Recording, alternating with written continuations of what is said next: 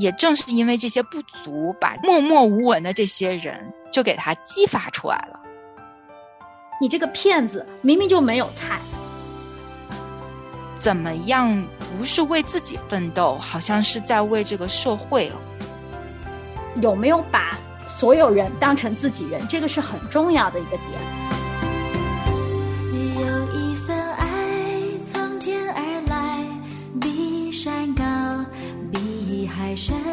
要想甜，加点盐。若有所思，纯属闲聊。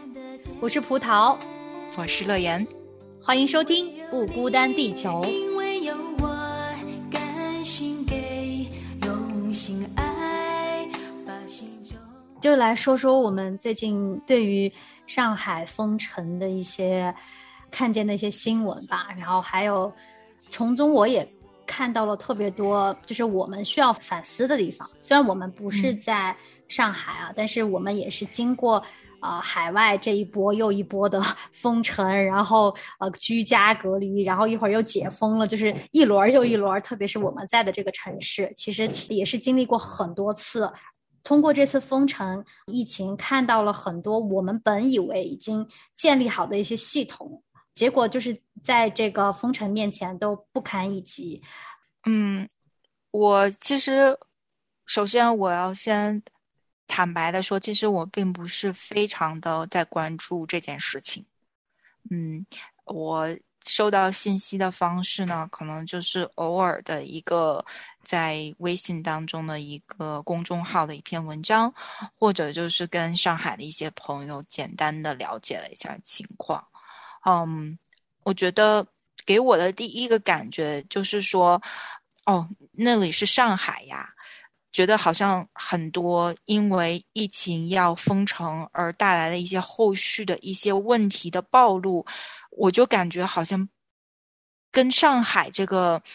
我印象当中上海，我感觉是是对不上号的，是脱节的。嗯，我觉得我不知道其中的原因，我也没有细细的去真的说去分析研究到底里面的原原因是什么，我只是只是看到了一些暴露出来的一个一些现象跟问题，我也是有一些嗯一些反思在当中。嗯，我觉得我我觉得葡萄跟我我们两个人对这件事情我们没有身临其中嘛，所以嗯。有一些嗯观点，可能真的只是我们看到一些现象之后，我们自己的一个反思，一个一个讨论而已。我觉得我们并没有想要去嗯批判什么，或者并没有想要去嗯所谓的伸张正义，只是我。我觉得我们今天可以聊的，只是说看到一些事情，对于我们呃年轻人来讲，看到这些事情，我们能怎样去思考？可不可以多一点点？当我们看到这些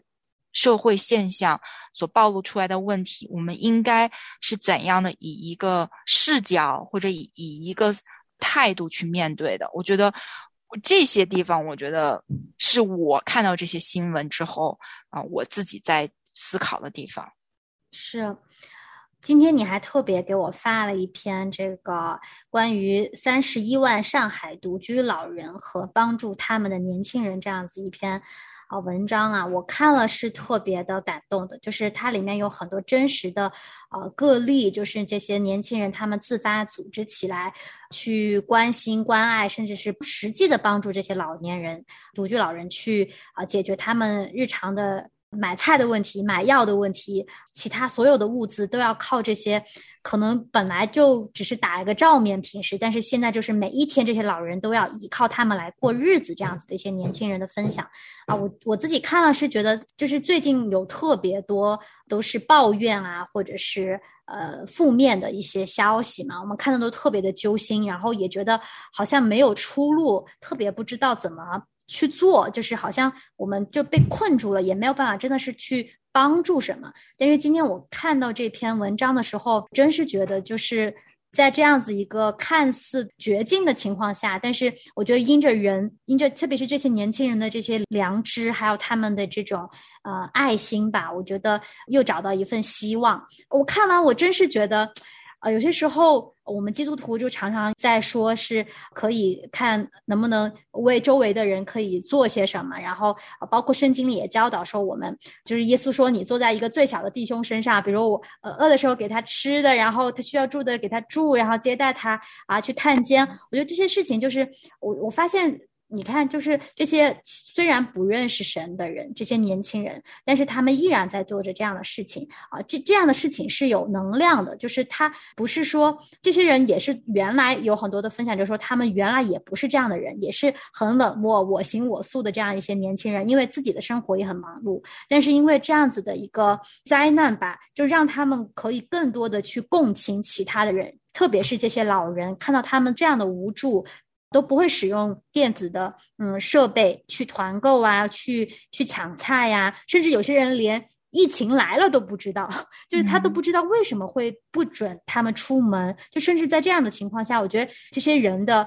爱心又再次的被找回来。我觉得是件在这个疫情当中让我看到特别宝贵的一件事情，也是挺感动的。对我也很感谢神，就是让有这样子的一些。人吧，他们可以互相的帮助，在我们并不知道可以做什么的情况下，也看见一丝曙光。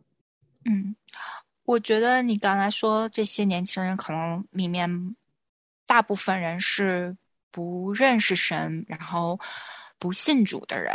但是我觉得。神他所给我们的那个良心，其实是在每一个人心里面的。对，嗯，其实我觉得这个也是神给我们的一个礼物，让我们可以啊，透过这些良心，让我们可以在我们的跟人与人之间的这个关系里面，可以去体现出来那个温情。就好像你刚才说那个，嗯，你看到的这个这篇文章里面所描述的，就是一些平时都在忙碌自己的一个状态的年轻人们，他们因为这个疫情，看到了那些他们平时没有时间或者不会特别关注的一个人群。其实我觉得这个是让我反思的一点，因为作为年轻人，其实。我们每天的生活都被安排的是满满当当的，嗯，真的说去关注身边所需要的人，呃，有需要的人，其实我们并做的不是很好。但是我觉得做那都是第二步了。我觉得第一步是你有没有看到这些人的需要。嗯，如果没有这个疫情在上海这个封城的情况，可能这些。孤寡老人还是不会被这些人看到的，嗯，他们还是生活在一个平行空间里面。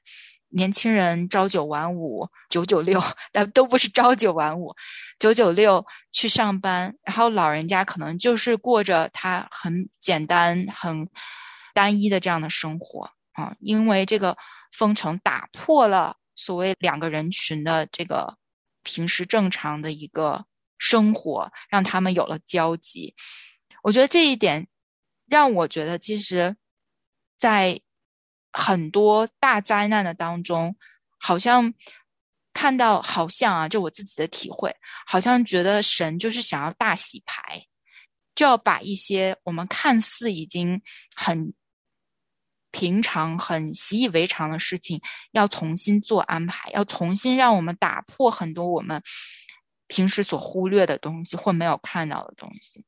其实就像你说的，我觉得也很感恩看到这些年轻人，他们不仅是看到老人的需要，也确确实实有在啊帮助他们。在当中，他们不仅是帮助他们就完事儿了，也在反省自己。他们也觉得说自己平时都没有说看到这些老人，都没有说觉得身边有这么多。好像无依无靠的老人，嗯，其实他们自己也在反省自己，嗯，平时的生活或者平时的这个生活的轨迹，嗯，我觉得这个是很难能可贵的，对于年轻人来说，尤其是在一个大的环境之下，我觉得年轻人都是在为着自己而奋斗，说大一点，为着自己的家庭来奋斗，突然之间跟。所谓的陌生人吧，或者不熟悉的人，去因此而每天好像都会要有互动，每天都会有对话。我觉得也让他们开始去把这个心好像放大了一样，嗯，好像并不只是来顾及自己小小的世界，而是感觉这个世界还很大，可以看到很多不同阶层的人，不同处境的人。嗯，其实我觉得这是对于年轻人来说一个很大的一个成长。嗯，那篇文章里面也也有提到。一些零零后啊，或者九零后，都是我想是比我起码 要小的一些年轻人。他们可能刚入社会，或者说还在上海奋斗的这样一群人。上海有很多人，其实他不是呃上海人，不是本家人，不是本地人嘛。所以在一个异乡里面哈打拼，他没有说想到说。会不会影响到他自己，而是能够在当下可以去做自己力所能及的事情？我觉得也激发了很多人的那个斗志和怎么样，不是为自己奋斗，好像是在为这个社会、为这个大的一个集体、大的一个家庭去奋斗的那种东西。我觉得也因着这样的一个契机，然后可以。让一些人可以站出来，我觉得是一个很好的事情。嗯，我有一个朋友，他发朋友圈，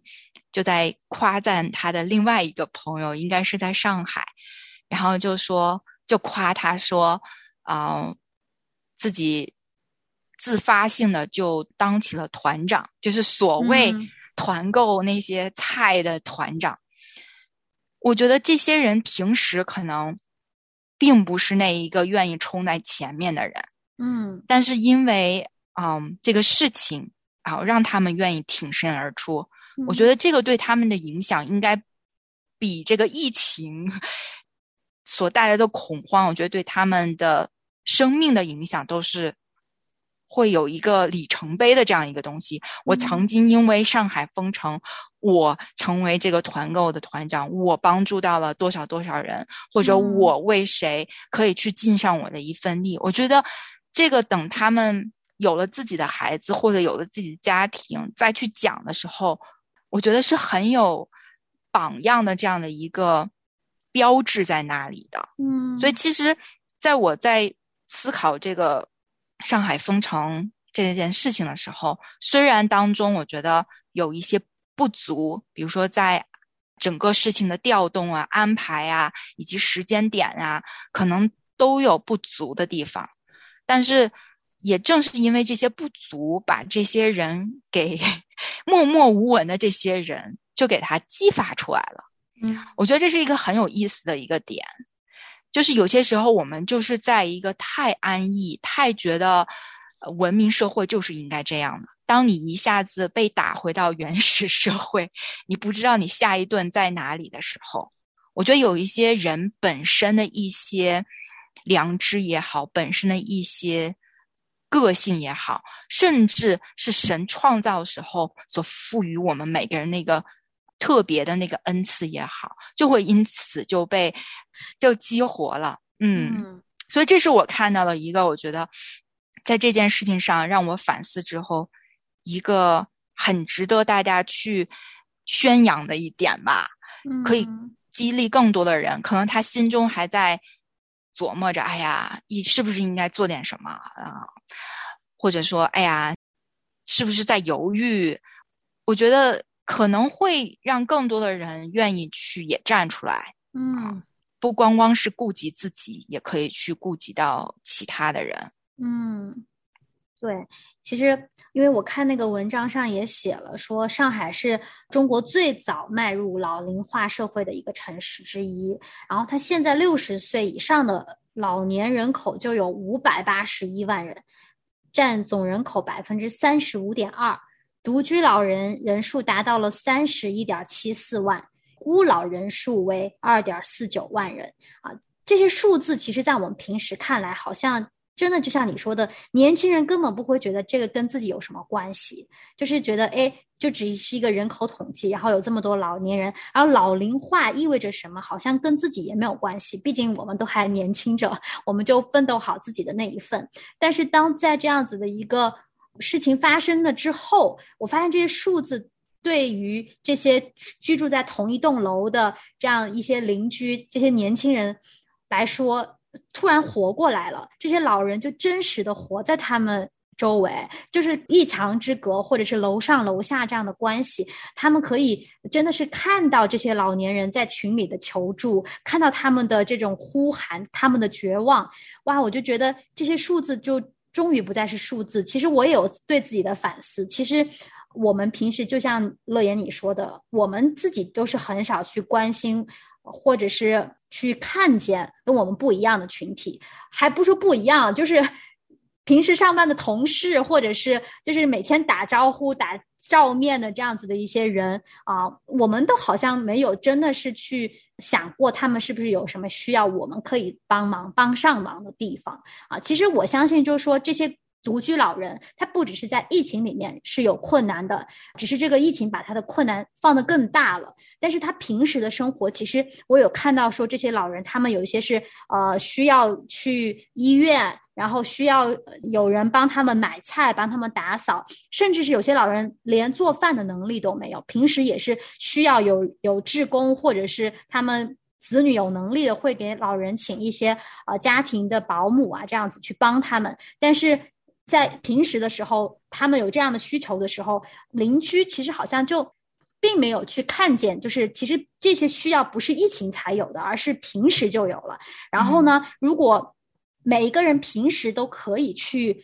有这样子发现需要、发现自己可以做的这样子一个眼睛的话，我觉得在疫情期间这个问题就不会显得这么的尖锐，这么的好像紧急。这是我。这次看见的，就是我觉得这个人与人之间的互助是要靠日积月累去建立的。呃，之所以这次上海的疫情爆发之后有这么多的问题，又大又难，是因为。平时一点点小的这样子积累起来，把这个问题扩大了。而且我这次也看到一一点希望，就是说，其实我们总觉得好像所有的这些人的需求啊，看病啊，要吃饭啊，都是要靠好像整一个社会一个特别大的一只手，要要给他拖住，要给他好像像一个指挥官一样要调度，他才能够运作通畅的。但是其实我觉得。它其实应该是一个把它结构成一个很小的单位，就是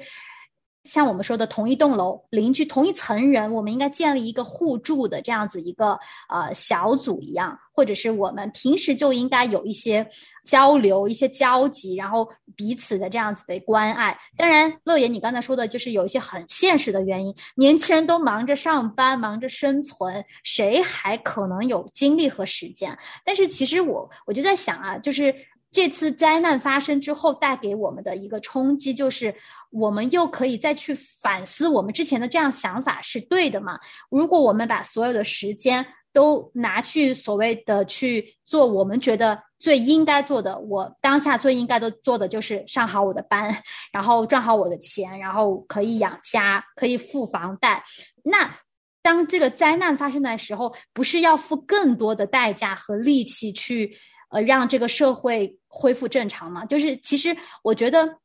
就是要你怎么去看这个所谓的有没有回报、有没有效率的问题。就是这个灾难发生以后，让我们重新去反思，说我们以为的有用处的事情跟没有用处的事情，对我们有益和没有益的事情，我觉得都让我们重新的去思考。用重新一个新的眼光去看待，有些时候我觉得我们还是都看得比较近，比较我们眼前的一些觉得哦要去做的事情。但是从一个社会，就像你说，一个集体，应该是从一个集体、一个社会，是乃至一个国家，甚至全人类这样子一个更长远的角度去看。我觉得这次疫情也带给我们特别多的反思，就是我们每一个人作为一个个人，在日常生活当中应该是。怎么样去处理这些优先次序？哦，不是说我自己的事儿就一定是最优先的，就是其实我觉得这些都是对我们，呃造成的一些冲击吧。我自己也在反省自己平时是不是真的有有从这个角度去看过我身边的人，包括我的邻居。我之前跟吴飞有一个系列，就是讲爱邻舍嘛。然后那些节目我还特别提到，就是跟自己的邻居都特别不熟。我们搬来这里已经五年了吧，然后只是打过照面，然后呢，连名字我都不知道别人叫什么，就是在同一个电梯里面都没有自我介绍过，就是啊，How are you 啊，就是这种特别肤浅的。那其实我在想说，哎，对啊，那如果比如说现在我们这座城市出现了上海的这样情况，一个紧急的情况，那是不是？我们也跟上海一样，就是打的措手不及，因为彼此都不知道我们这栋楼有几个老人，他们有什么样的需求，又要重新一次大洗牌一样，就好像重新要去建立这些。但是如果如果平时已经建立好了，在我们面对这种灾难的突发情况的时候的那种应急能力会强很多，而且整个人心的那种平安的程度也会完全不一样啊！我就觉得这是一个对我来说一个思考吧。嗯，你刚才有提到就是跟呃邻舍的这个关系哈，确确实实不是有一句那个老话嘛？叫远亲不如近邻。嗯，但是所说是老话，老话对，嗯，确确实实这里也应验了这个这句老话。不过我想从另外一个角度继续去思考嘛。你像你我，我们其实小的时候都是在国内长大的嘛。对于嗯国内的一些社会构架吧，其实我们还是有一些了解的。就比如说，你想啊，一个小区里面谁谁谁家有什么问题了，无论是什么样的问题哈，或无论是什么样的需要，你首先想到的不是找你的邻居，你首先想到的是我要去找居委会，我要去找管事儿的。我要去找有权威的，因为那些人是，是我们可以去正式的提出我们的需要的一个一个地方，嗯，或者是我们相信只有这些人有能力帮到我们。对，嗯，一是这个有能力，二呢就是我觉得是那个社会告诉我们，就是当我们有需要的时候，我们可以去找那些人，我们不需要去找。跟我们身边不相关的人，比如说我们的邻居，如果我跟他不认识，我们还是在生活在一个平行的轨道上，我们都是有问题去找管事情的人。如果是这样的一个思维方式的话，其实这个封城这件事情，也正是打破了这个所谓的这个正确的途径或者渠道。呃，无论什么原因吧，我觉得我们现在我们不去分析到底为什么哈。里面肯定有很多很复杂的原因，但是结论是说，那一个渠道不能是唯一的渠道了。嗯，所以大家才要齐心合力的去发展群众的力量。嗯，所以这件事情也让我们去让我去反思的一个东西，就是说，你一开头也提过说，所谓的建好的一个体系，建立好的一个体系，当这个体系出现问题的时候。我想在网络上也好，或者在一些报道上，有一些人其实他是呃站出来在讲说这个体系怎么怎么不好，或者说这个不 work，或者说出现了怎样怎样的问题。那其中也有很多的一些比较扎心或者刺骨的一些报道，也因此被封锁，不能再被转发之类的这些。我们也不谈及。到底是为什么？中间到底是为什么就不能够就被删除了嘛？但是我想说的是，这些发声的人，他同样是在发声的人，就是在发出自己的声音、自己的心声。我想说，这里面肯定是有情绪在的，肯定是有那个他们要发泄的那个情绪在的。但是也正是这些人，他暴露，他把一些东西、一些问题，他暴露出来，他发发表出来。让更多的人知道，哦，原来有一些状况在发生，嗯，但是有一些人就对这些人就觉得说，好像，嗯，你只是看到了其中的一部分，或者你只是在那里发泄你的情绪，或者你把这件事情夸大了。这件事情，我再次强调，不是去分析它的好坏对错，但是我觉得让我开始思考的一个问题就是说，我们都听好话听惯了。当有人愿意出来指出一些问题的时候，我们愿不愿意去听、去看、去想？嗯，刨出去那些情绪，那些情绪背后的东西到底是什么？我们有没有愿意去聆听他们？到底背后的那个原因是什么？那个是不是一个值得我们去反思、去思考，以至于以后可以做得更好一个突破点？嗯，哦，之前还有个电影叫什么《吹哨人》，那个电影也让我觉得我是曾经忽略了这些人，因为我作为我的个性，我是不愿意去看不好的事情的。但是，正是因为那个电影或者对于这个吹哨人的形象的这样的一个描述，我才发现这些人也很重要，也是我们所需要的。如果都像我这样走一个极端，如果都是我这样，只愿意看到好的消息，不愿意看到坏的消息，只愿意想说什么事情都是美好的，不愿意去揭露其中的问题、其中的黑暗的一面，那这个社会只会在退步，没有办法是在往前走的，因为没有人愿意去揭发问题了，置之不理了，或者完全麻木了。那有什么东西可以推动让我们往前走呢？嗯。或者去看到这些，在我们想象当中可能离我们很远，但是也是真实在发生的一些事情呢？嗯，这个问题的背后，呃，有一个更深的原因，就是，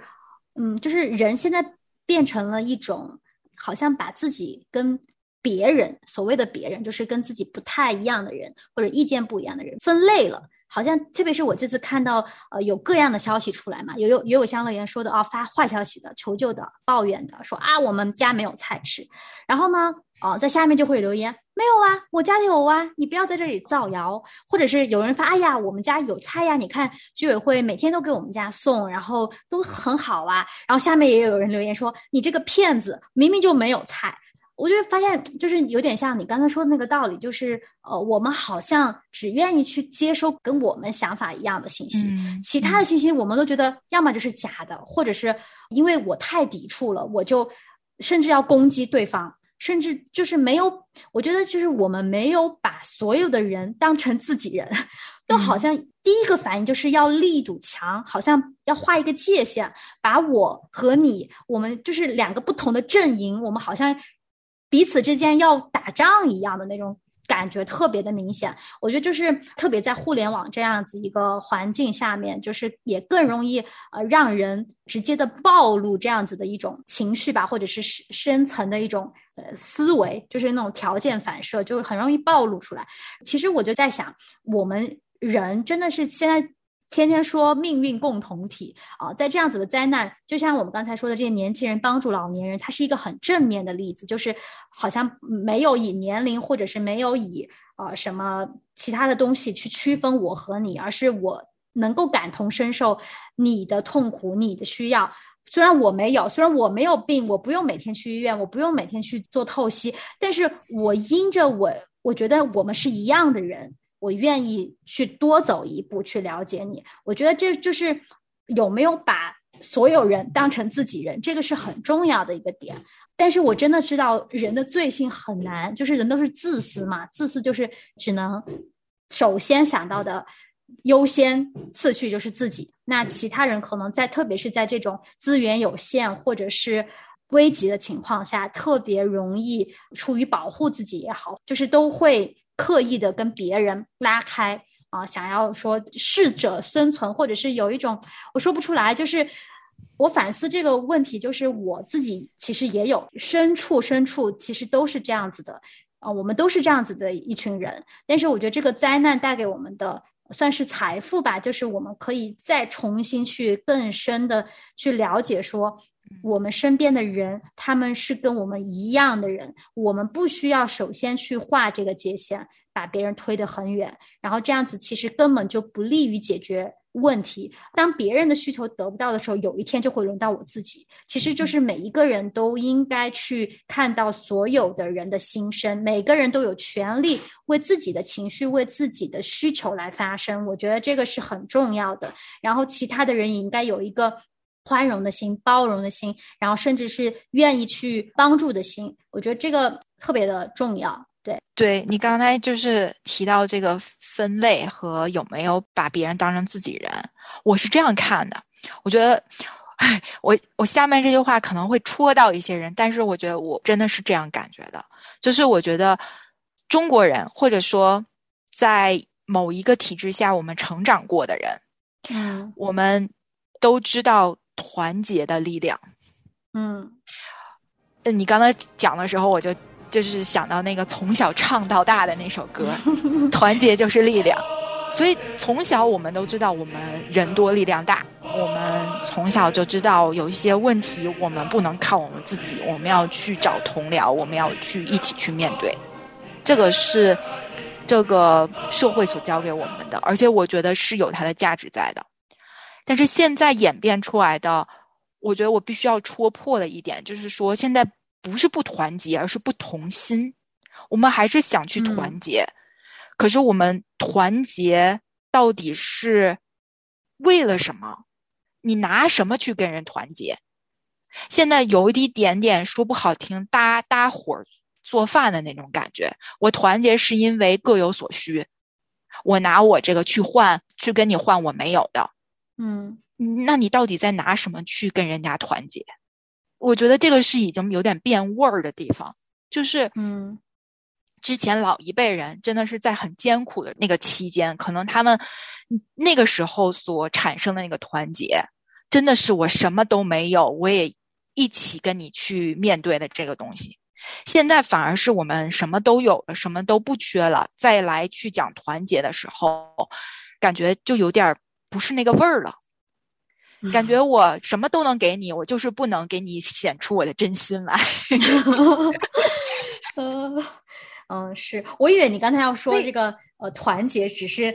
只是跟自己就是拉帮结派的团结，不是一个全部人类共同的这样一个概念，而是说你跟我一样的，我就跟你团结，但是其他的人好像就是站在我们的敌人的那一边的那样子的。对，这也是这个也是现在的一个现象。是的，对你说的这个是其中一点，就是嗯我们就像你刚才说的，我们只会跟我们同类的人在一起团结，我们没有办法跟我们不同类的人一起团结。我觉得也表现出来，我们其实人的有限，那个局限性真的是，嗯真的是太狭隘了。这个词不太好，但真的是太狭隘了，我们的人心。嗯，这就像你说的，你这是一个这种不知道从哪儿来的一种趋势，你就是想去找你的同类，嗯而嗯忽略了很多跟你好像不是很相似的这一群人。就比如说我们开始一节目一开始提到的，嗯，那些老人，可能对于我们年轻人，那就不是我们的同类了。嗯。我们简直就不是生活在一个地球上的感觉。是真的，就是真的是平行宇宙啊、之前那篇文章还提到有老人还呃，就是他们有写通知在楼下嘛，就说啊，愿意团购的请加微信号什么什么什么什么，然后扫码什么什么什么，然后有老人来就敲他家的门说。我们家座机可不可以团购？可不可以这个加这个群？这个怎么加？就是好像生活的年代就完全都不一样。我就觉得平时可能心里已经翻了很多个白眼了，而且在这种情况下，好像就特别也很同情这样子的一些老人啊，就愿意说好像放下我们过去的一些啊成见，我们我们的忙碌，我们就愿意多体谅他们一分。然后嗯其实我就想说，呃，特别可怕的呢，就是我这次看到的啊、比如说当有跟我们不一样的声音发出来的时候，我们可能第一时间是觉得怎么可能，或者是啊，这个人是不是假的，是不是造谣的，就是形成了一种好像本来大家应该这个时候团结一致，我们去，哪怕你觉得他是假的，你第一时间应该说是，哎，去关心一下这个事情背后是不是真的有这样子的一群人有这样的需求，然后我们再去进一步的呃去求证，然后去如果是真的就去帮忙，如果是假的我们就辟谣。但是第一反应，人性的第一反应就是我不接受这个事情，我觉得跟我想的不一样的，跟我看到的不一样的，它就一定不存在。我觉得这个惯性的思维是我们这次疫情之后应该完完全全的摒弃掉的，这样子才有利于整一个社会。我觉得在疫情后。就是后疫情时代吧，所谓的可以去让这个社会变得更好的一个方向，而且这是真是一个契机。我觉得不因为疫情这样停下来，我觉得没有人可以去思考这些问题。在那篇文章里面，我也看到了，其中就有一个人就写他们小区的一个老人，说他们家就是已经没有菜没有肉好几天了，嗯，然后老人家就是煮了锅普普通通的饭，然后就每天都热一热，然后就这样吃了好几天，然后老人家就是觉得说我不需要麻烦别人，嗯，我这样也可以。我觉得这个给我的触动很大，嗯，就是我觉得我们跟经历过很多的那些长辈、前辈，我们差的真的是那个，差的真的是那个风雨，就是我们没饱含风雨，我们真的不知道什么叫做什么叫做奢侈，或者什么什么叫做幸福。他们就觉得那个就够了，因为他不想去麻烦别人。我我想说的是，这些帮助老人家的年轻人，他们是出于爱心，是好的，嗯，但是他们也是出于自己的需要。怎么说？他们去去团购这些菜嘛，一部分是帮助到了周围的人，同时他也是要顾好自己。顾好自己家里的，就是其实是他想去有一个两全其美的东西在里面。我力所能及的，在我保全自己的情况下，我力所能及的去帮助别人。但是当看到一些老人，当然这个普遍性有多大我不确定，但看一些老人，他就觉得我不需要麻烦别人，我这个就够了。呃，我不需要吃肉，我不需要吃菜，我能够填饱肚子就够了。就是因为我。不想去麻烦别人，或者说去给别人添麻烦。对于老人家有这种想法，其实我是会很不理解的，尤其是自己家人更是这个样子。嗯，会觉得我没有照顾好你，但是你又不说，我就会觉得一是我自责，二我也气愤，你为什么不说呢？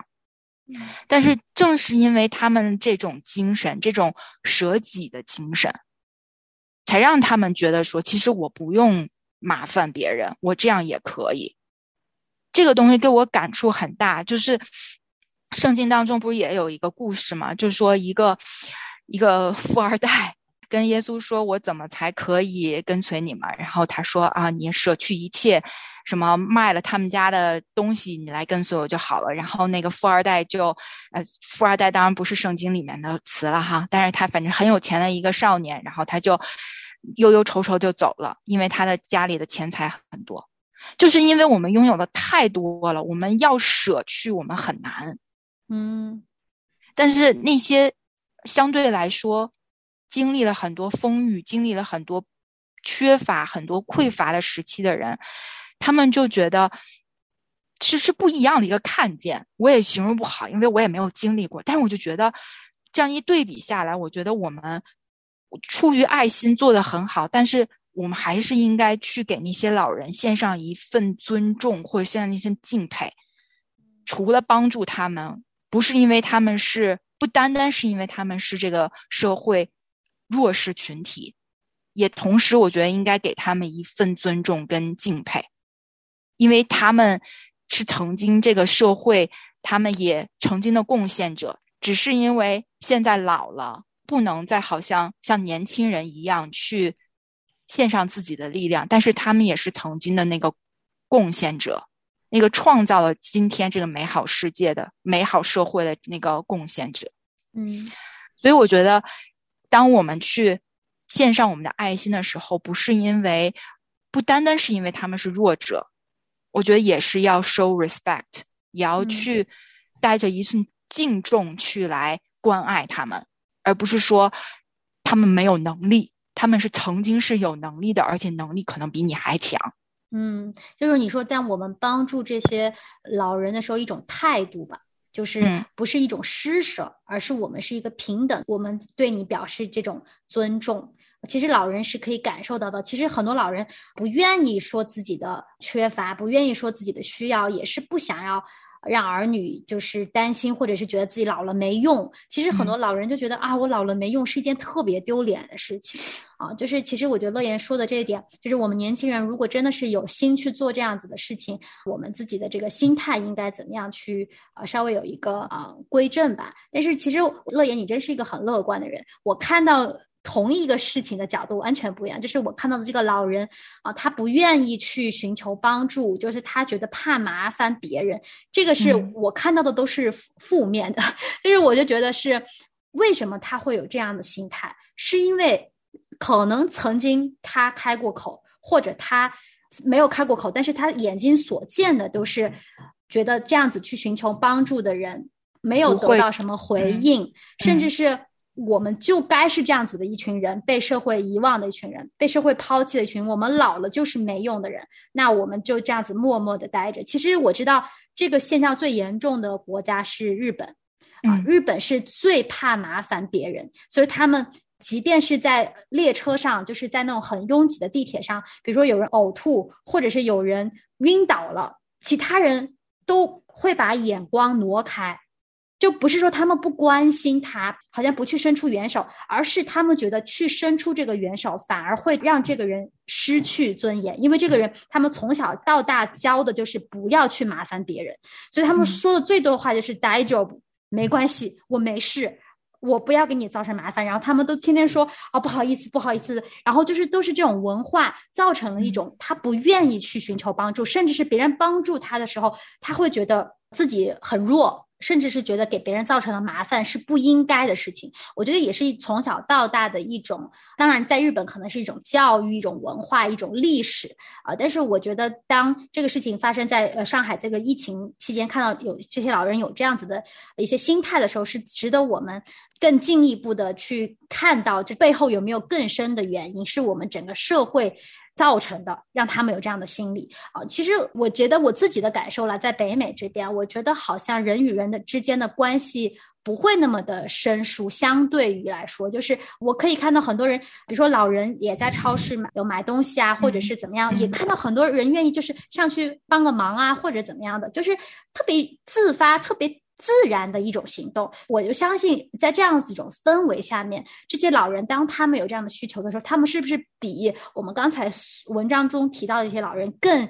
自然的去寻求帮助？我觉得这也是一个我们作为一个社会的个体可以思考的一个角度。嗯，这个角度也是很重要的一部分，因为其实，嗯，从老人这个老龄化这个。角度出发吧，他们觉得失去了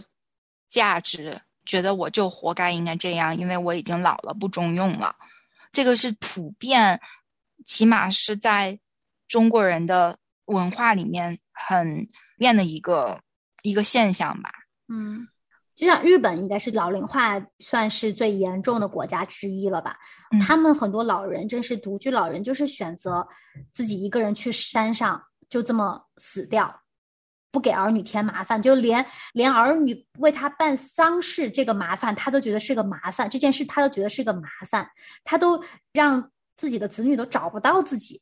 他就愿意去做这样子的事情，去为了不给家人多添麻烦，觉得自己老了之后唯一一件还可以为后代做的事情，就是我看过这样子一篇专门讲日本老人这样子的一些现状一篇。我记得是一个纪录片还是什么，反正我就觉得特别的心酸。我真是不愿意其他任何的社会或者我们自己的国家发生这样子的事情，因为其实中国在老龄化的这个呃问题也会逐渐的一年比一年的在加剧。所以说我真是觉得我们可以有一个前车之鉴，特别是这次疫情已经凸显了这么多的问题，我觉得我们可以都可以去贡献一份自己的力量，去扭转。这个趋势，因为真是让人非常痛心的。嗯，但是我有一点担忧的一点是什么？就是我觉得有一种心态，就是很愿意一窝蜂出现一个社会问题，然后就会铺天盖地的全都是在反映这个问题，然后施一剂猛药，然后就把它做到极致，然后过了这阵风儿，就不知道。之后的会怎么样呢？嗯，这是让我担忧的事情，因为我觉得从以往的事件来看的话，我我觉得整个社会的那种风气需要去调整。我们不是做给别人看，嗯包括就是刚才我们谈到的这些，我们不是做给别人看，我们是真的只是为了那个需要去做，而不是为了其他的目的。有些嗯时候可能出发点都是好的，看到了有需要，但是某一种风风气、某一种风儿一刮，哎，这个就又变味儿了。嗯就有些时候看到就是很很惋惜，觉得大家都是一个好心，都是出于一个好心，为什么后面会越来越走偏了呢？我觉得我们不是社会学家，我们也只是从现象里面去看到其中的一些问题和我们嗯不愿意看到的结果。嗯但整个的东西，我觉得是很值得我们年轻人去思考的，因为我们就是那个未来，未来会怎么样，就就看你跟我了。嗯，是是是。嗯我最后还想说的就是，你看我们说了这么多我们可以去做的，然后我们嗯看到的一些问题啊，但是最后我还是觉得人真是有限。即便我们就像你说的，一窝蜂的，好像就这个风气起来，我们看到这么多问题，在后疫情时代，我们一个个去解决，好像我们觉得我们一定能够改变什么。我觉得，当我们产生这种想法的时候，也是很危险的。就是当我们好像把所有的希望都寄托在这个组织或者这个系统、这个权威啊，嗯甚至是我们邻里街坊人与人之间的这种互动上面的时候，我还是觉得不是那么稳固的。就其实我在这个疫情期间，我真是看到人的那个有限。我觉得当我我们在面对疫情的时候，可以去反思我们曾经是不是有把某种东西、某种力量给神圣化了，给偶像化了。然后在之后，我们是不是可以把这样子的一个信念建立在更加稳固的一个磐石上面，一一个信仰上面？我们基督徒总是说啊，我们神是我们的磐石，是我们的山寨，是我们的避难所。在这次疫情，我真是觉得啊，这个是真实的。我们在这个里面是知道我们的盼望、我们的供应、我们的平安是来自于这位神。在这个节目最后，我不得不还是要来，真是来说这个话，因为看到这个疫情期间，可能有很多人在这样子一种。飘摇，这种人心不安、很惶恐的这样子的境遇当中，每天就是这样子数着指头在过日子，盼着盼着疫情快点结束。但是我真是觉得，像我们刚才说的这些问题，它不是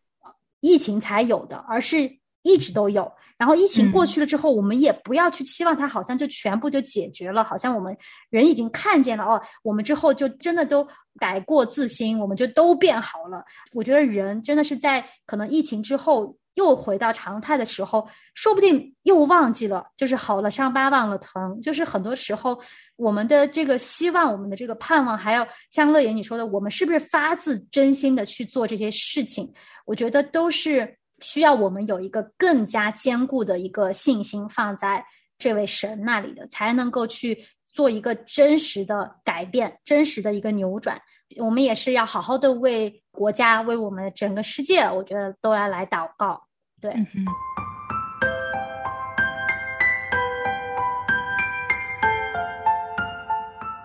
好的，那我们今天谢谢大家听我们闲聊这么久啊，希望也是呃疫情快一点的过去，然后在这个中间有需要的人，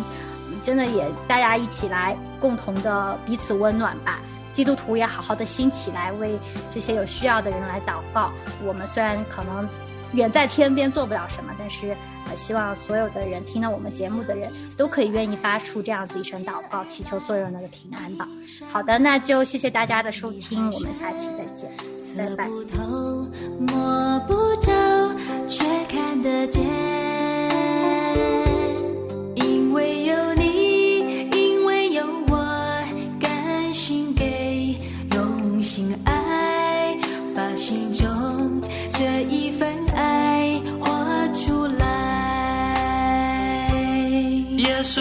稣